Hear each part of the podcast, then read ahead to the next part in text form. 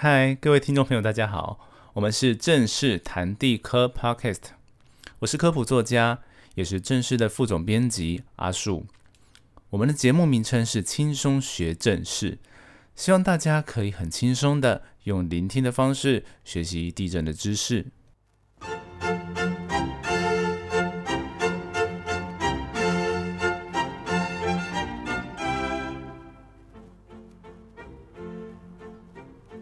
Hello，听众朋友，大家好，我是阿树。那上个礼拜我们在轻松谈正事已经第一次邀了呃台师大地科系赖玉明老师带我们认识了火山的研究。那这一周的话，我们来继续谈哦，大家可能更会想知道的事情，就是关于大屯火山好它的一些科学知识。然后，因为前一阵子阿叔就有看到，上一周我们可能有提到的大屯火山观测站，然后 TVO，然后相关团队就是中研院的林正宏老师，他就有一个比较新的研究，就是说他观察到那个火山的地震，然后告诉我们说地底下可能有疑似，就是可以当做岩浆通道的路线。然后这大家可能听到就觉得很害怕，就想说哇，路线都有了，然后岩浆库也有了，那是不是 下一步就是要诶？阿叔就先不要讲，那今天我们就让那个赖老师再跟我们分享哦，可能也告诉我们一些相关的一些知识，然后再请赖老师跟大家打招呼。大家好，我是师大地科赖玉明。好，就是刚我我已经跟听众朋友预告，就是我们想要谈大屯火山，那或许我们就从这个新闻，就是火山通道，这到底是什么样的概念，让大家知道一下。好，呃，就是很感谢中研院的林正宏老师他们的团队的努力啊。那在过去几年，其实从他们发表文章，就是发现有岩浆库在大屯火山的下方嘛。那呃后面。提到有心跳声，然后现在发现有这个火山通道。嗯，那其实在这个不同的这个研究的阶段，譬如说岩浆库，那呃主要就是震波，它发现底下有低速带，就是跟旁边这个岩石固体的岩石不大一样，就是推测说底下可能是有这个非固态，就是有点怀疑它有点浓的感觉，就是非正常的固态物理状态，所以可能岩浆库是这样推论。那心跳声主要是地震的频率，那这个频率它每大概十几分钟就有一个这个释放压力的一个展现，所以嗯，再再就告诉我们说底下大屯火山确实是活的。好，那火山通道的部分，呃，可能它有两种可能，一个可能是过去这个地方是火山气体上升的管道，另外可能就是现在正在进行当中火山气体上升的管道。那意思就是说呢，在这个管道里面，它相对是比较脆弱的。嗯，从地球物理的这个观测方，那比较脆弱的部分，可能岩浆未来如果要上升，当然它会走比较弱的面，就是相当于上来运动伤害的旧伤的概念。对，就是柿子挑软的吃。OK，所以它就会走这个比较嗯。脆弱的地方上升，所以这个通道的概念其实是现不是说现在岩浆正在从这边走，嗯，就说可能比较大的可能性从这边来这样子。或许是不是把它理解成，假如他要走，会挑这条路，对，就先告诉你了，对。对，但他不一定要走，这个那是没有关系的。对，但是其实除了这个之外，过去大屯火山它有很多的断层嘛，很多不管正断层、逆断层。那过去也曾经研究说，这个呃部分的岩浆在大屯火山群，其实它在喷发的时期，有很大的时期是沿着这些断层的弱面上来。嗯嗯。所以其实两件事情其实蛮类似的。OK。对。所以他有不同的路可以走，对，就看他心情怎么样嘛。好，对，那当然就是这样，我们算是有厘清一些东西。但是其实大家也蛮常在网络上。嗯看到一些呃说法，就是就是我一看就知道是假，就比如说，就是台北如果火山喷发，可能就会让台北跟庞贝城一样。嗯，对，那当然这个我觉得不太可能，可不过也可以请老师跟我们说，到底不可能的地方在哪边？台北庞贝城，我是看过那个建商的广告，真的就拿了一个那个就是火山喷发第一排，对，那个感觉是恶搞建商广告的东西，对对对，就是。那个，你如果住在这边，就是 能够成为庞贝城第一排。嗯嗯嗯。我们首先提到庞贝城，是大家都知道的一个这个火山喷发的情形。庞贝城在公元七十九年的时候，那在呃，它喷发旁，它是旁边有一个火山叫维苏威火山，在意大利。那它喷发的时候其实是一个爆裂式的喷发。那这个是我们其实呃上礼拜曾经提过，因为它的岩浆是属于比较偏粘质度大的，嗯嗯，中性哦到酸性的岩浆，所以这样子类型的火山啊，它在喷发的时候，它会有很大的这个火山碎屑流，然后火山灰比较剧烈，用炸的方式来来爆发。那大屯火山主要的这个岩浆成分是中性到中基性啊，那所以你可以看到现在。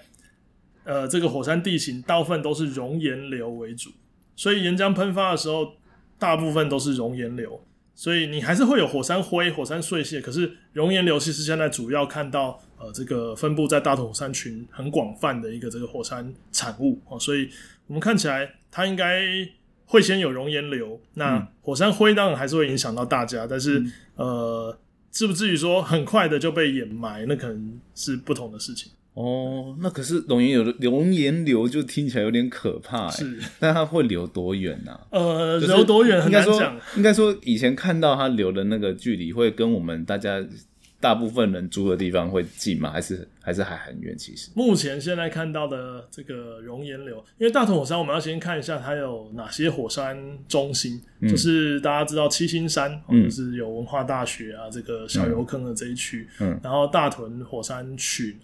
然后往北就是竹子火山群，那每一个火山群，它其实喷发的时候，熔岩流的范围不大一样。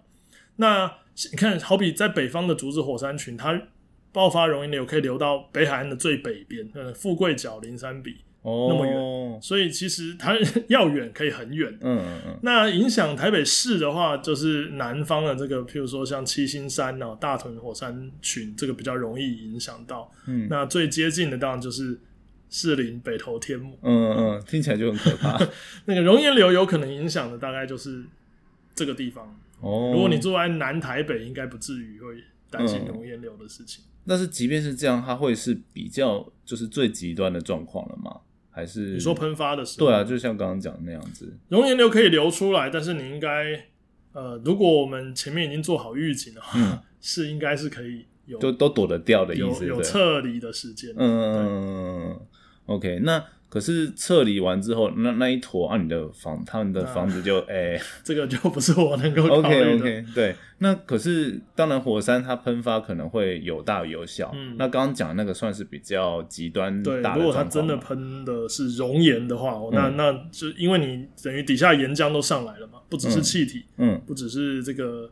嗯，就轻微的喷发，已经是剧烈的喷发了。那有没有可能也是有时候会比较小的？因为像在日本，我们经常看到它有些火山喷出来，好像就没有那么大，就是感觉就是像鹿山口附近去管制一下而已的。呃，火火山就是如果是大屯火山的话，它就有不同的火山地形，所以其其实在喷发确实有不同的情形。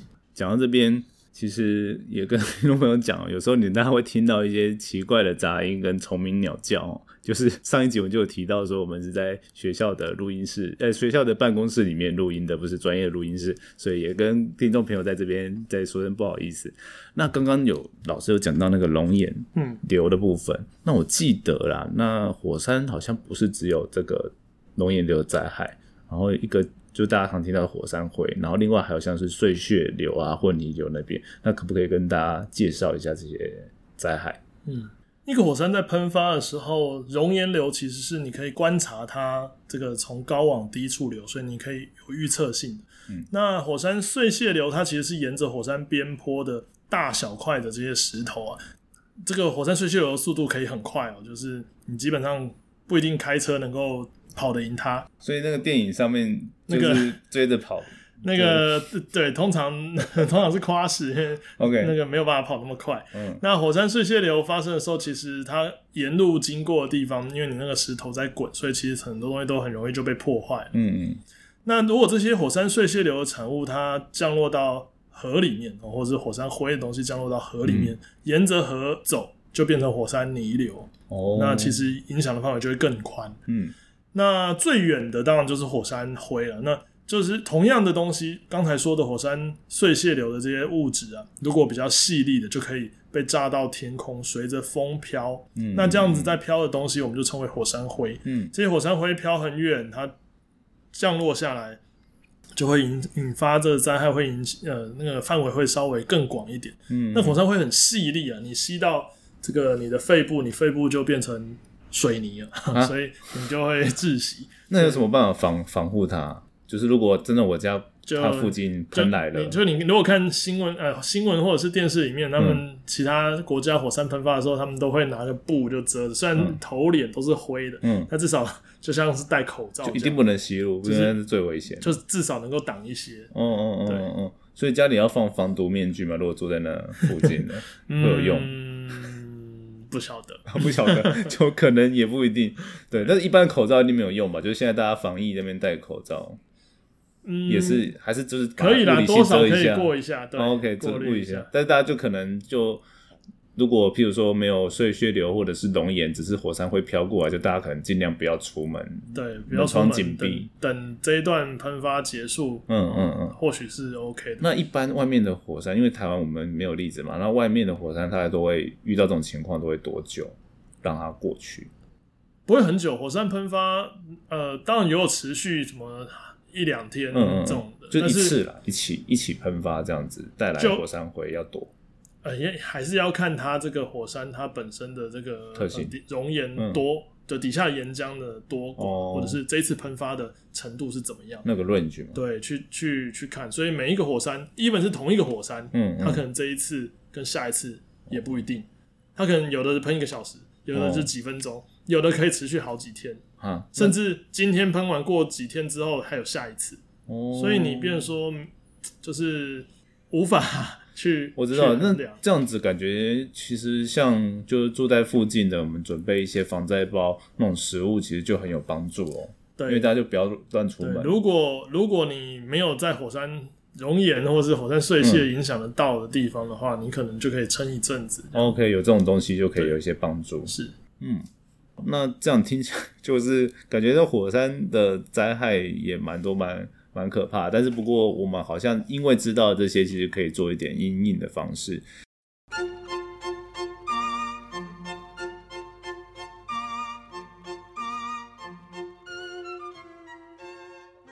那么就我也想知道说，就是像我们这样子，就有人讨论说，哎，要不要我们就搬离台北，不要在这么可怕的地方？可是看国外有很多火山，然后附近也不能说都没有人，有些搞不好也在都市附近。那那些就是大家我们人类跟火山的生存上面，老师有什么看法吗？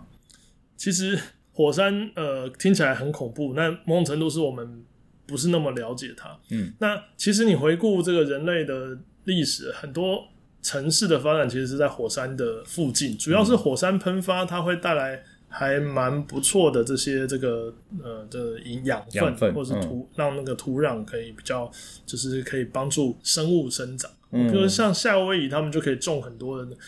其实我不要忘记他们是番薯还是什么。对，然后上次去之前，去年就我跑去那个。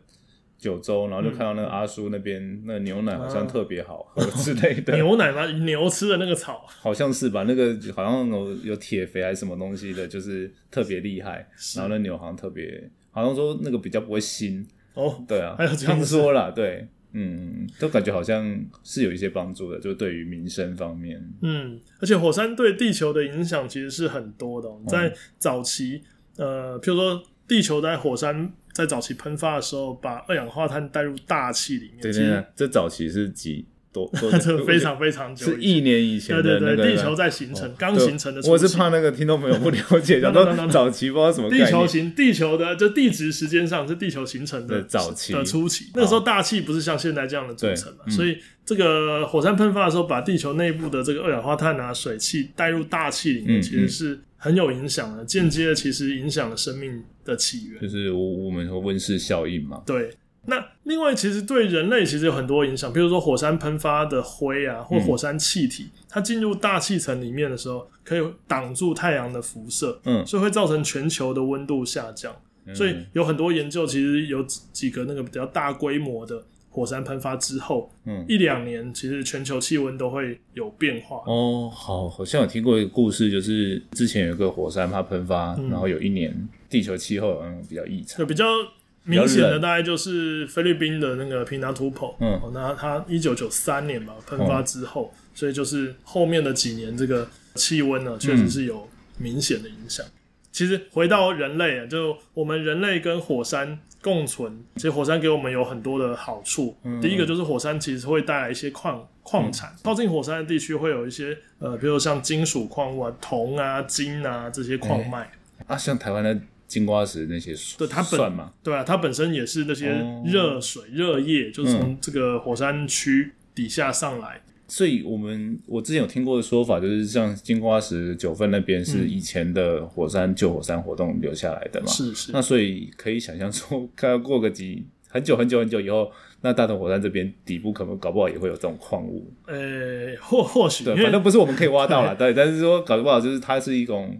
就是地球上一种形成矿的过程。除了这个地底下的东西之外，在地面地表也会有一些结晶，比如说火山喷气口，因为火山喷出来气体是含硫的嘛，所以会有一些硫的结晶。所以大屯火山其实是很好的那个产硫的地方。有有有。从清朝的时候就对，那玉永河就来这边。或更早，其实荷兰的时期，日本都有做这些。那硫矿可以干嘛？硫矿可以做火药。啊，好像还不错。对。还有这些岩浆冷却的这些石头，这些火成岩，嗯，其实是很好的建材哦。对，比如说你像去爬登山步道，嗯，那个步道地上踩的那些都是玄武岩，嗯，然后你去看那个那个捷运站，很多都是花岗花岗岩，嗯，比较不会被风化，所以这些这些火成岩其实也是我们拿来使用。嗯嗯嗯。除了这个之外，第二个就是观光啊，火山的地形啊，火山的产物，其实是可以帮助观光的。温泉呐，像澎湖这个柱状玄武岩，嗯嗯还有那个美国黄石公园那个间歇泉，其实大家都会会会有很好的观光效益。最后一个是地热，那地热是大家比较关心的话题，就是能源的开发，因为岩浆它是热的，嗯，所以火山地区啊。它地下的温度其实相较于其他地方会来的稍微高一点，嗯嗯，所以呃，能够很好的利用它的话，它是一个很好的绿能。比如说像日本啊、美国，其实都已经有菲律宾都有很好透过地热来发电的例子。当我们更了解火山，然后有很好的监测系统的话，嗯嗯，其实就不会对它恐惧。对人类文明其实有很多好处的，嗯嗯，美景啊。对地热温泉这些利用价值，对啊，因为我们现在大家的都是在为了一些各种能源议题那边吵，那如果可以拿来用，好像是一个蛮好的绿能。嗯嗯嗯。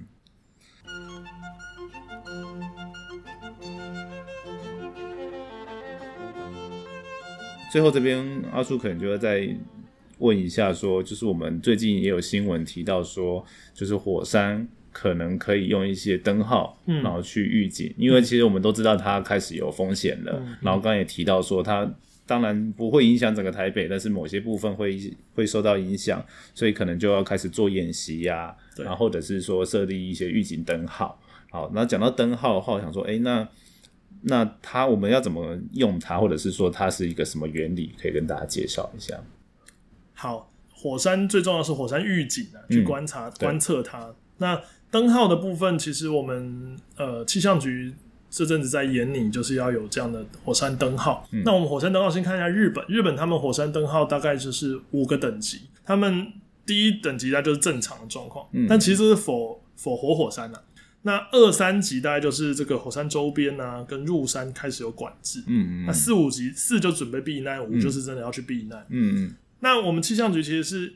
灯号的概念其实沿用其他的这些灾害，譬如说像海啸、台风、高低温、呃大豪雨，其实这个原本都有灯号。那气象局就用这个其实同样的概念来套用到火山上面。那火山的灯号现在气象局大概就是零到三、零到二，好，总共三个等级，零一二。对，那零就是正常的现在火山的活动，那一就是黄灯，他说叫做代表火山有可能喷发。的迹象，嗯，有可能，嗯，然后二的话就是可能已经喷发了，或者是正在喷发，嗯，这样子。那所以很简单，像现在一般的时间就是绿灯，嗯，那如果监测数据异常，就会变成黄灯，就一级，那大家就要注意，或是大家就要开始有一些政府有一些 SOP 这样，嗯嗯，那。遇到红灯就是可能你走出门口看天空，这大爆发。所以黄跟红是可能会很近的，就是说目前这样的看观点来。它呃，但它其实，在红上面其实是有说正即将喷发，或者是正在喷发，所以其实红也不一定说也是对对在爆。嗯，其实我觉得火山灯号之外，更重要的反而是政府的这个这个防灾演练跟跟它一个配套的 SOP。对对，因为如果没有这个部分，其实像大台北人口这么多，你要怎么疏散？对，所以你一定。其实我们平常就应该有好好的规划。所以接下来我们很重要就是，如果我们反正都知道它有灯号，它有一些监测措施，那我们就想象可以想象说，假想一些情境，说它如果发生了，然后大家要怎么疏散，这个可能从政府方开始主导。对，因为像地震，我们是从小就会演练嘛，对，躲到桌子下之类的。对，然后大家跑到操场去，有没有那个？对啊。对，所以应该是不是？政府应该有一些这个怎么安排哦，就是说，因为当然三个灯号而已嘛。你第一个灯号是正常状况，第二个灯号发生的时候，我们应该要准备些什么？呃，日常就应该要准备一些这种避难包啊，大家疏散的时候怎么怎么疏散法？嗯，对，我觉得怎么输算法真的是一个大学问了，因为我们在这边谈可能也很难，因为人口这么密集的地方，然后往外跑也不知道去哪里，因为你现在你看那个疫情，大家出来旅游就已经塞爆了，对，那这种情况一定是有点恐慌的时候会更可怕，对，这可能未来我们要继续关切的事情。对，那么再来，我想要最后问，也是沿沿着我们刚刚讲的问题，就是。我们有没有办法看到国外有一些类似有这样疏散记录的火山喷发例子？嗯的呢？嗯，过去其实世界上目前为止基本上只有一次很接近预测火山喷发，就预警，然后预警就说哦，可能过一阵子就要喷了，嗯，然后赶快大规模的去疏散人，然后最后成功了，只有一次，好像在菲律宾嘛。其实那个是。很多个这个天时地利人和状况下，首先是观察到了，然后观察到了这个监测中心的人，火火山监测的人观察到了，回报给他们政府，政府也愿意听，然后也相信，并且做了一个疏散的动作。嗯，其实这个每一个细节如果没有的话，其实都还是会造成很严重。那像我们常听到的那种圣海伦火山啊、云仙火山这些，就是他们可能都还没有做这种事情，就大概。因为他们常常在喷，所以他们其实某种程度不管是习惯啊，或是知道呃该怎么样子，就是已经已经知道该怎么样远离或怎么样子避险，所以他们可能就还是损伤、损失、损呃伤亡，可是就就不会到很严重。就是他们可能已经有一个风险意识了，所以其实不用政府这么强力的介入主导。是，所以我们也是可以，应该说长期我们来看，好像好像是要让民众也有这个。一定要的，对，也是另外一种方式，对不对？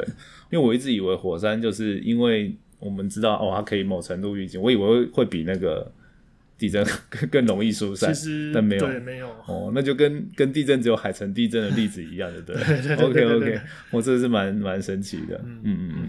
好，那我们今天真的让大家也学到很多，那大家也应该可以从这边里面，我大概知道说我们。好了，现在至少我们北部的人可能哦要认识一下大屯火山，然后住的离火山越近的人，OK，你的防灾包或什么可能就会开始思考说你需要什么。对对，那我们今天就是可以呃分享到这边。那未来如果我们有更多火山的新的科学知识哦，然后关于大屯火山哦有怎么样，我们就可以再来跑来打扰老师。好，OK，那今天非常谢谢，那我们的节目就到这边。好，谢谢大家。好，谢谢。